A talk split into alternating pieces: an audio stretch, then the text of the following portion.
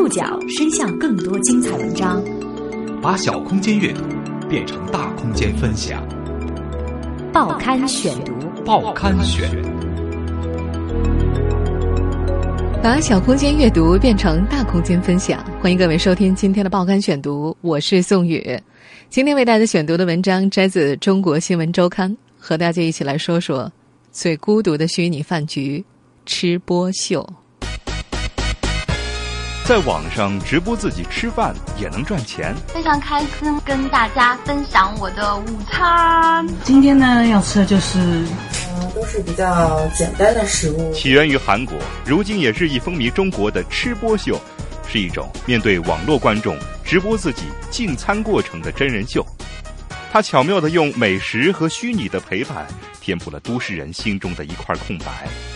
有人觉得，即便虚拟。也似乎终于找到人陪伴自己一同吃饭，也有人把它看作一种发泄情绪和舒缓压力的渠道。报刊选读，今天和您一起了解吃播秀最孤独的虚拟饭局。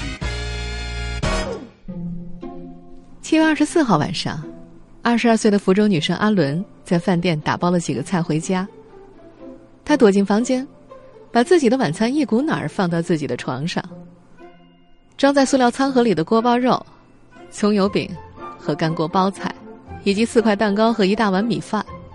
然后他搬来小板凳，打开摄像头，对准自己的脸和饭菜，开拍了。Hello，我是阿伦。嗯，今天呢要吃的就是……这是阿伦人生当中的第一个视频，他找不到话讲，看起来有点紧张。按照计划，除了对着镜头吃，他几乎什么都不用做。默默吃了九分钟，他突然有些自嘲的说：“这样真的会有观众吗？”然而，这样一个简单的视频在网上竟然被点击了七千多次。观众想看的就是他如何津津有味的吃完一顿饭。陆续对着镜头吃了十多顿饭之后，阿伦一共获得了六千多元来自网友的打赏和赞助。他已经在吃播的圈子里小有名气了。吃播，吃饭的吃。播出的播，这是一种面对网络观众直播自己进餐过程的真人秀。它最早是在韩国走红的，现在这股美食偷窥热蔓延到了中国。从今年六月开始，有一些中国人把自己吃饭的过程也上传到了网络，成为中国的第一批吃播员。短短三个月。这些中国吃播员的吃饭视频在优酷平台的播放量就已经超过了四百八十万次，培养出成千上万的粉丝。一些吃播员的现实生活甚至因为几顿饭而改变。而对于粉丝而言，吃播员使他们获得了晚餐同伴。虚拟空间里的简单一顿饭，投射出无数现代人的欲望、孤独和幻想。报刊选读继续和您关注最孤独的虚拟饭局。好，我是麦子，非常开心可以跟大家分享我的午餐。呵呵。到现在为止，二十二岁的北京姑娘麦子只录过三个吃播视频，但是他们的播放量却是中国吃播视频里最高的，其中一期已经被点击了四万多次了。麦子找到了韩国热门吃播秀的关键点。他在节目开头用进口的蔓越莓汁、苏打水、柠檬、蜂蜜和薄荷调制了一杯饮料，精心准备了有品质的食物，在适当的时候描述菜品的好味道。有时候他会轻微的转动一下披萨，让它饱满的芝士和蛋黄酱凑近镜头。在后两期视频里，麦子找来一个带有美颜功能的相机进行拍摄，又去宜家买来粉色的贴纸贴满自己卧室的墙壁。他甚至让自己养的一只大狗随他一起出行，而同样来自北京的吃播员橙子走的是不同路线。根据他的描述，自己属于特接地气的那种。大家好，我是来自北京的橙子，然后今天吃的呢都是比较简单的食物，这个是辛拉面，然后拌的面，然后这个是用那个辛拉面的汤煮的饺子，然后这个是煎饺。橙子不在乎菜品和环境，吃的往往是自己做的家常菜，这让他的个人吃播秀进一步增加了真实感。他第一次录吃播视频源于一次心血来潮。那天趁着公公婆婆带着女儿出去玩的功夫，他从冰箱里找来几袋辛拉面和白菜猪肉馅儿的速冻水饺，简单做出了一盘拉面、一盘煎饺和一碗水饺。他一边吃一边对着手机镜头说：“太爽了！”风卷残云，很快把几个大盘子吃得一干二净。跟父母一块吃饭的时候，橙子通常会比较收敛，因为爸爸会不停的提醒他控制血糖。就算和闺蜜朋友吃饭，她的表现也相对文静。奇怪的是，在镜头面前，她反倒能够大快朵颐。在另一期视频里，她一共吃了两个巨无霸汉堡、一份麦乐鸡、两个菠萝派、一盘干豆角红烧肉炖粉条、一盘青椒土豆丝、两碗米饭、一杯可乐，还有两杯奶茶。有网友评论啊：“北京大妞就是豪爽。”橙子说：“录吃播是他。”最放得开的状态，他自己也不知道为什么。他认定的准则是：首先我吃的爽，观众才能够看得爽。说起来，橙子是个标准的吃货，全家一个月花在吃饭上的钱是八千块，光他自己就得吃五千。听说新开了口碑不错的餐厅，他愿意驾车一个半小时过去品尝。九宫格的火锅刚开始在北京流行的时候，他曾经排队两个小时等位子。旅游的时候吃。永远是排在第一位的，逛景点对她来说只是消食。由于丈夫在深圳工作，橙子时不时也会过去一趟。就算到了那儿，他也不忘录制吃播视频，从广式茶点一直吃到烧烤。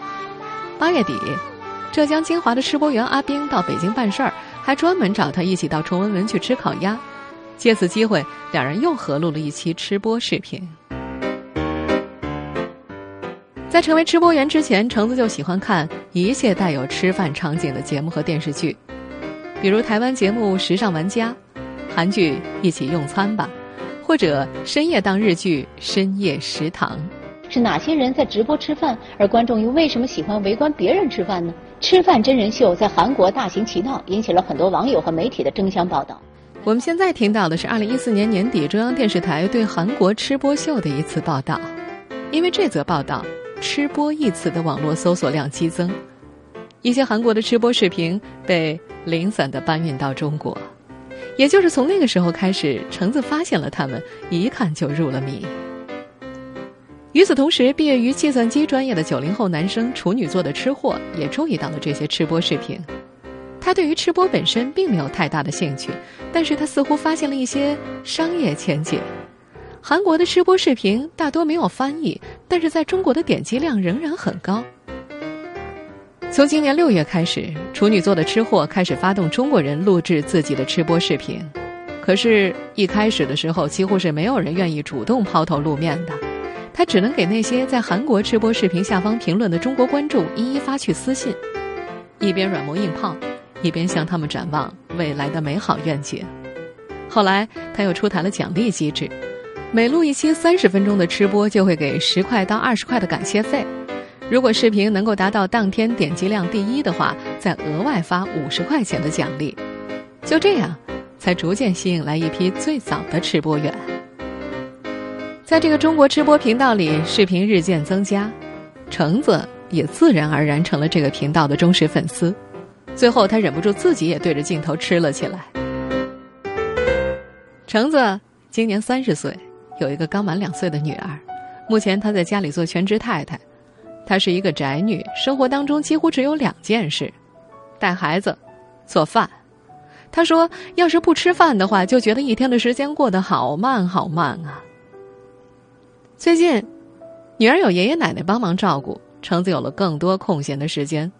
而在某种意义上，吃播成了她打发时间的一种方式，娱乐自己，也是。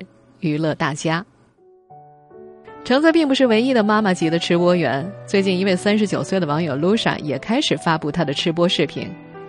她来自上海，也是一位全职太太，而她录制吃播的原因也和橙子类似。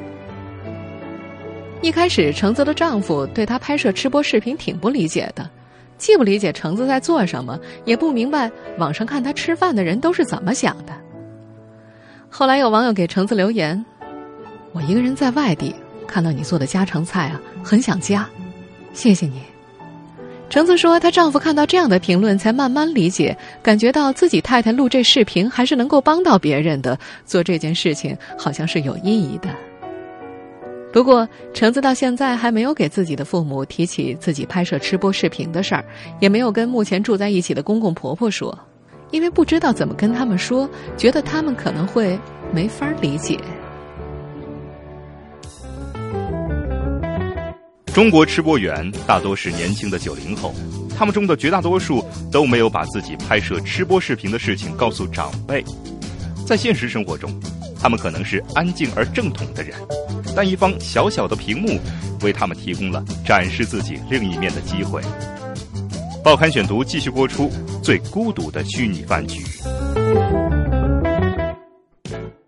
七月份的时候。一个韩国的吃播员让上海的大一学生浩哥产生了亲切感和认同感。是的，오늘먹을거는간단하게닭갈비있는데어여기치즈는이따가녹을때까지조금만요렇게있을게요我们现在听到的就是这位韩国小哥的吃播视频录音。他被中国网友称为“奔驰哥”，这位食量惊人啊！与此同时，他每天坚持健身六小时，身材有型，肌肉健美。 更重要的是，他能够通过坐在电脑前吃吃喝喝来赚钱。他是韩国的全职吃播员之一，凭借吃饭直播，他每个月能够赚到合人民币数万的收入。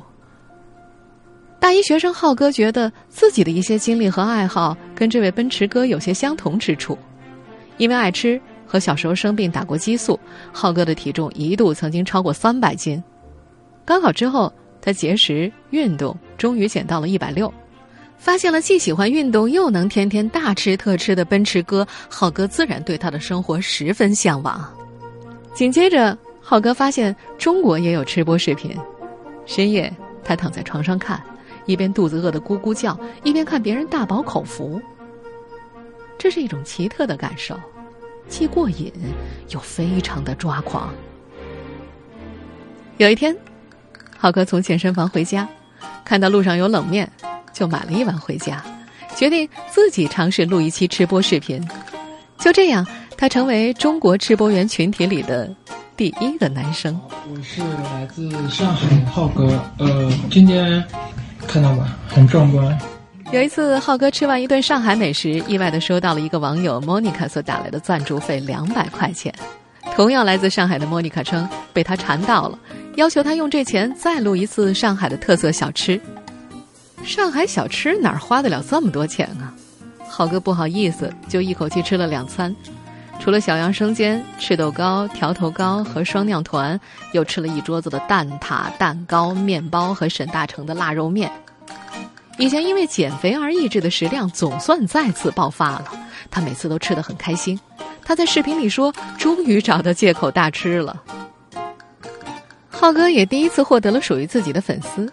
他总结自己面向的受众主要是八零后、九零后，包括吃货、减肥的以及厌食症的人群。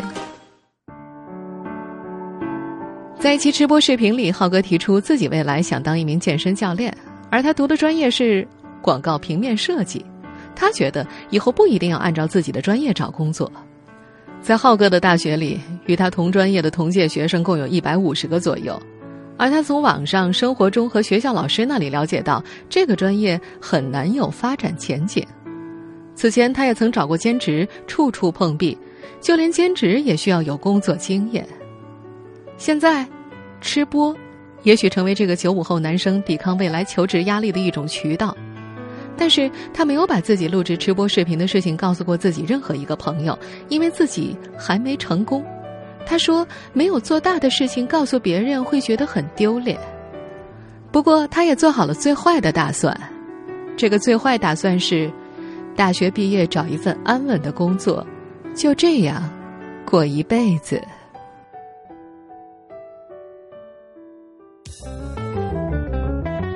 和大多数的中国吃播员安静平淡的过着自己的日子不同，也有一小部分吃播秀的参与者和他们的韩国同行一样，得到了现实回报。报刊选读继续播出最孤独的虚拟饭局。相较而言，只发布过三次吃播视频的北京吃播员麦子，已经从中得到了一些更加现实的回报。他在视频当中吃过一次某品牌的烤鸭，对其味道和送餐服务大加赞赏。当他把这则视频发到微博上，并且艾特了该品牌的官方微博之后，这家公司的老板竟然邀请他成为他们的美食官。有时候，麦子会在周末去试吃他们刚刚研发出来的新品，并且出些点子。刚刚二十二岁的麦子三年前毕业，进入中国照相馆工作。他被分配到一个小格子间里，每天的工作就是处理照片和修图，一坐一整天。同事之间谁都不跟谁说话，完全是机械式的工作，感觉没有盼头。麦子觉得那份工作不适合年轻人，扛了三个月，他果断辞职了，自己做起了微商。后来，这个姑娘又去进修化妆，希望能够成为一名化妆师。在他的朋友圈里，这样的选择并不奇怪。他身边很多九零后的同学都在自己单干，有自己的小事业，有做淘宝的，做微商的，有经营自媒体，拍摄美妆和护肤视频，在微博上宣传自己，跟粉丝建立信任关系，然后再在网上卖些东西的。他感觉他的同学们好像就没有正常上班的。麦子从小学一年级就开始上网，是在互联网里成长起来的一代。而发布吃播视频之后，他从网络当中获得了完全不同的体验。他十分享受粉丝给他的评论和反馈，也有粉丝给他打赏。他觉得这种钱跟工作挣到的钱真的是不一样的。在目前所有的吃播员当中，打赏费得到最多的是福建女生阿伦，她也可能是和职业吃播员距离最近的人。最多的一次，有粉丝直接给她塞了八百。阿伦的妈妈觉得不可思议，她看着屏幕上的数字发问：“你真的拿得到这些钱吗？”中国吃播视频的发起人处女座的吃货也表示，他也不明白为什么阿伦会火。阿伦的视频不是那么讲究，有时候他会干脆把饭菜都放在凳子上，人蹲在地上吃，自己的脸则全部埋在一堆外卖盒和塑料袋里。很多人认为。阿伦可以赚到钱的原因是颜值高，她是一个短头发的女生，喜欢中性风格的打扮，常常穿着 T 恤、背心或者短裤上镜，有时候会戴一个时髦的棒球帽。有自媒体甚至在报道里说他是个男生。网友们则在视频下评价：虽然看不出阿伦是男是女，但是好帅啊！还有人喜欢他，是因为他有成为大胃王的潜质，每次都吃得痛快淋漓，话不多。不啰嗦。现在吃播已经在很大程度上改变了这个女孩的生活。她目前在一家公司做财务，现在他有空的时候就会在优酷上长时间的直播吃饭过程，从晚上七点半吃到十点，一边吃一边跟粉丝聊天，好像这才是他的主业似的。前段时间有一家公司找到他，提出要跟他签一份三年的艺人合约，并且允诺包装和推广他的视频。对方问他：“你唱歌怎么样？”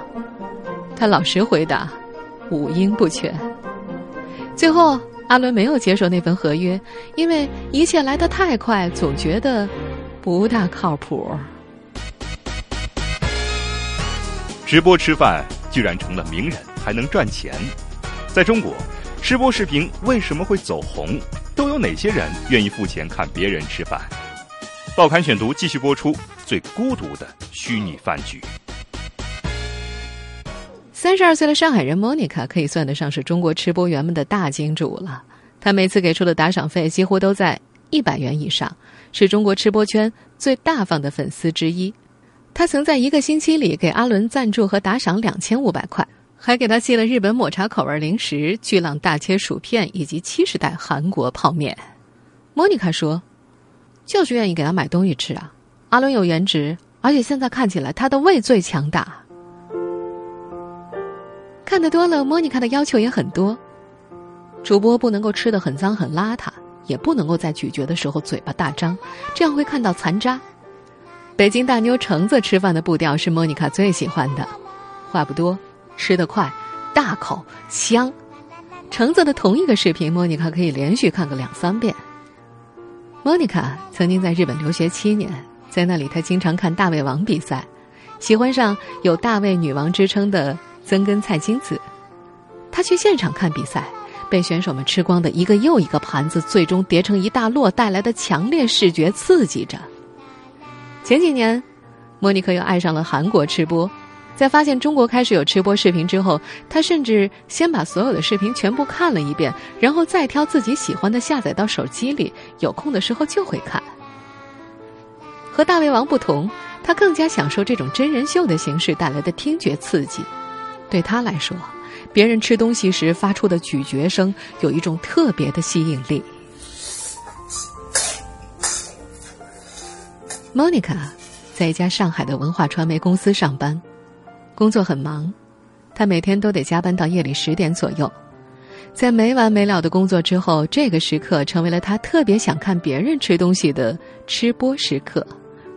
夜深人静的时候，他会故意把声音调得很大，听主播们咀嚼食物时发出的声音，是面条时的吸溜声，吃汉堡时吧唧嘴，喝饮料时咕咚咕咚的声音。